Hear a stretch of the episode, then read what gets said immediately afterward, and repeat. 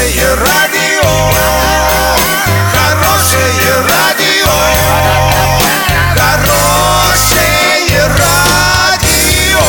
Радио Шансон.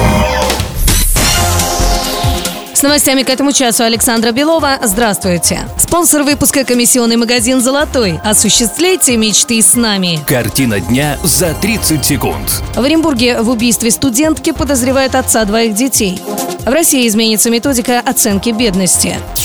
Подробнее обо всем. Подробнее обо всем. В Оренбурге задержали мужчину, который подозревается в убийстве студентки из Оренбурга. По информации регионального следственного комитета, это 31-летний мужчина, который, к слову, женат и имеет на иждивении двух детей. Труп 20-летней девушки обнаружили в ее квартире в ванной 29 января. Вчера девушку похоронили. К другим новостям. С 2020 года Росстат планирует проводить исследования уровня бедности в России по модернизированной методике, сообщили РБК в Минтруде. Проведенный в ведомстве анализ текущей методики показал необходимость расширить выборку респондентов. Росстат планирует дополнить выборку теми категориями, которые сейчас не представлены в исследовании. Например, женщины с детьми до 6 лет, сообщили в министерстве. Подготовленные мероприятия по переходу на новую методику будут завершены в этом году.